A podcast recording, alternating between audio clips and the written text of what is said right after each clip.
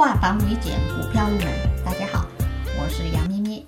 今天我们来区分一下超级大盘股、大盘股、中盘股还有小盘股。区分的标准有两个，分别是流通市值、流通股本、总市值和总股本。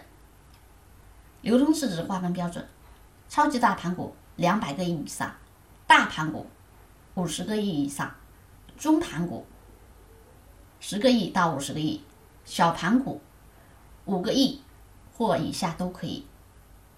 流通股本划分：超级大盘股二十个亿以上，大盘股五个亿到二十个亿，中盘股一点五个亿到四个亿到五个亿，小盘股一点五个亿以下